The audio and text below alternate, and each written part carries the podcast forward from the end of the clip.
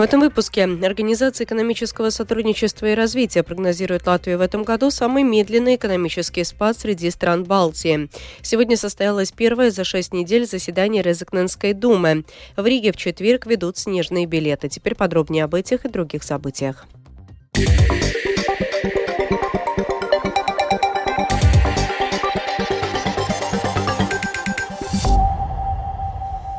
Организация экономического сотрудничества и развития в опубликованном в среду докладе прогнозирует латвийской экономике в этом году самый медленный спад среди стран Балтии. Организация экономического сотрудничества прогнозирует, что внутренний воловой продукт Латвии в этом году сократится на 0,1%. В следующем году в экономике Латвии прогнозируется рост на 1,9%, а в 2025 году на 2,7%. Сегодня состоялось первое за шесть недель заседание э, Резекненской думы. Из-за недостатка кворума было сорвано три заседания, но сегодня на заседание пришли 12 из 13 депутатов. Лишь один не пришел, так как находится на больничном. Сегодня в повестке было 28 вопросов. Какие важные решения были приняты, сообщил исполняющий обязанности мэра Резекна Алексей Стец от партии Копа Латвии. Неважных решений у нас нет. Все решения важные. Но главное то, что касается администрации, разумеется, поправки к бюджету, изменения зарплат педагогов и перечень цен, который касается социального управления. Но, конечно, сегодня были приняты и другие важные решения. Возобновление заседаний Резакненской думы прокомментировал представитель оппозиции депутат Янис Зелтинч от прогрессивных. Я рад, что сегодня лед тронулся, процесс пошел. Но будем реалистами. Основа всегда будет определять, что происходит. Я лично думаю, что так все и будет продолжаться, и мы вернемся на старые рельсы, так как риски потерять власть слишком велики, и этого никто не хочет. Риски позаудēt varu ir pārāk lieli, un to nevēlas neviens. Завтра Сейм в окончательном чтении должен принять поправки, согласно которым мандаты депутатов самоуправления можно будет аннулировать, если за три месяца они пропустят более половины заседаний Дум. Сегодня Рижская дума решила выделить дополнительное финансирование на проект ревитализации района Сканстес. Решено также разобраться в том, кто ответственен в несоблюдении сроков строительства и удорожания проекта. За заседанием следил Михаил Никулкин.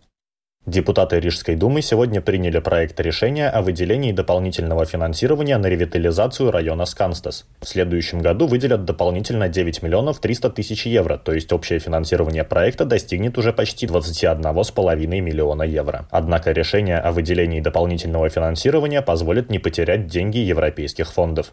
Депутаты сегодня обсуждали не только целесообразность продолжения проекта, но и ответственность тех, кто виновен в том, что проект затянулся и оказался таким скандальным. Так, депутат от партии «Прогрессивные» Мартин Шкосович задал вопрос о том, почему до сих пор нет обращения в суд о возмещении убытков, хотя об этом говорится уже три года. Вот что ответил исполнительный директор столицы Янис Ланге. С взысканием убытков еще ничего не упущено. В соответствии с гражданским законом это можно сделать в течение 10 лет, и в этом плане мы двигаемся шаг за шагом. Первый шаг – провести экспертизу строительного проекта. Второй – сейчас объявлена закупка на экспертизу строительных работ. 15 15 декабря она откроется, и в течение 90 дней надо будет это сделать. И тогда мы будем учитывать юридическую оценку и решать, как мы будем двигаться дальше. И, скорее всего, обращаться в суд и взыскивать убытки. Отметим, что Косович внес предложение о том, чтобы поручить исполнительному директору обеспечить оценку ответственности должностных лиц Департамента городского развития Рижской думы в связи с удорожанием этого проекта, несоблюдением сроков и возможных убытках для самоуправления. Предложение было принято принято в ходе голосования. В поддержку выделения дополнительного финансирования выступал мэр Риги Вилнес Кирсис «Новое единство». Он напомнил, что в прошлом созыве голосовал против этого проекта, но указал, что сейчас считает безответственным останавливаться на полпути. Относительно ответственности он призвал к экспертной оценке ситуации. Būvniecība ir ļoti reglamentēta nozare. Строительство очень регламентированная отрасль. Заказчик ни в коей мере не эксперт, поэтому он платит стройнадзору, который защищает его интересы на строительном объекте. Поэтому он платит проектировщику, у которого есть все сертификаты. Именно поэтому проводится экспертиза проекта, которая также оплачивается. Заказчик никоим образом не может быть виноват в том, что ему предоставляется несоответствующая услуга, за которую он заплатил. Планируется, что благодаря сегодня нынешнему решению Рижской думы проект будет завершен к концу октября 2024 года, однако многие депутаты из числа противников дополнительного финансирования проекта относятся к этому сроку скептически. Ранее уже звучали подобные обещания относительно нынешнего года. Михаил Никулкин, служба новостей Латвийского радио. В связи с ожидаемым снегопадом автоводители в Риге завтра могут пользоваться общественным транспортом бесплатно, предъявив техпаспорт машины. О ведении завтра снежных билетов сообщил мэр Риги Вилнес Кирси, сказав, что дополнительный рейс общественного транспорта пока не планируется. Skaidrs, ka tajā brīdī, ka ielas ir pilnas ar mašīnām. Но что во время, когда улицы полны машин, снегоуборочная техника не может работать, не может очищать от снега. Все это затруднено. Поэтому любой водитель, который использует общественный транспорт, делает доброе дело, содействует более оперативной уборке города. Поэтому мы и объявили эти снежные билеты. Также мы призовем работников Рижской думы, кто ездит на машинах, завтра работать по возможности удаленно. Cilvēkiem. Aicināsim rītdien, cik iespējams, tie, kas brauc ar automašīnām, piemēram, strādāt attālināti. Рижская дума сегодня утвердила переименование Пушкинского лицея в честь деятеля эпохи просвещения, педагога, художника и историка Иоганна Кристофа Бродса. Новое название вступит в силу 1 сентября 2024 года. Латвия не планирует полностью закрывать границы с Россией и Беларусью, сообщил министр внутренних дел Рихард Козловскис. В ответ на попытки Москвы использовать нелегальных иммигрантов в качестве инструмента гибридной войны, Финляндия во вторник объявила, что последний пограничный пункт на границе с Россией также будет закрыт и откроется не раньше 13 декабря. С 1 января 2024 года в Латвии сортировка биологических отходов станет обязательной. Для этого вида мусора используют контейнеры коричневого цвета. В Даугавпилсе планируют поставить 100 контейнеров, но будут ли туда скидывать правильный мусор, покажет практическое применение. Городской опыт по сортировке стекла и упаковки показывает, что только в 30% контейнерах оказывается то, что нужно, а остальные скидываются все подряд. Подробнее в сюжете Сергея Кузнецова. С началом 2024 года вступает в силу правила об обязательной сортировке биологических отходов. Самоуправление могли вводить систему сортировки добровольно и раньше, но многие предпочитают стартовать с 1 января, как прописано в законе, в том числе и Даугавпилс. На улицах города появится 100 коричневых контейнеров, куда жители отдельно смогут выбрасывать биоразлагаемые отходы. О готовности самоуправления к сортировке рассказывает инженер по защите окружающей среды Управления коммунального хозяйства Даугавпилса Каспар Лайзенс. 100 местах, значит, эти контейнеры расставлены для упаковки. И с 1 января рядышком с каждого контейнера появится еще вот этот коричневый контейнер для биоотходов. И будет вывоз регулярности один раз в неделю. В случае необходимости летом периодичность можно увеличить. После установки контейнеров только на практике прояснится, насколько люди готовы к этому виду сортировки, добавляет Каспар Лайзенс. Если там будет чистый отход, ну, чистая баня, тогда вывоз будет бесплатный. А если там будет какие-то другие примеси, ну, тогда придется платить, потому что когда ты отвезешь нечистый баня на полигон, там, наверное, полигон будет принимать как э, не сортированные бытовые отходы. И надо будет сдавать полигону за полный тариф. 100 контейнеров должно хватить для Даугавпилса, отмечает в управлении коммунального хозяйства. Пропорционально расставлено по, по всему городу. Вывозом мусора в Даугавпилсе занимается компания ААЦО. Доли капитала распределены между пятью самоуправлениями Латгалии. Это Аукждавский, Прельский, Красловский, Ливанский края и город Даугавпилс, которому принадлежит больше половины долей. ААЦО вывозит мусор в Даугавпилсе с 2017 года. Представитель компании Дзинтер Скалванс комментирует – что это будет новая услуга, поэтому часть вопросов остается без ответов. Какие будут объемы мусора, сложно сказать. На сегодняшний день доставлены 100 контейнеров объемом в 240 литров. Начнем работу с 1 января следующего года. Будем вести мониторинг. Сегодня понимание того, как это работает, только в планах.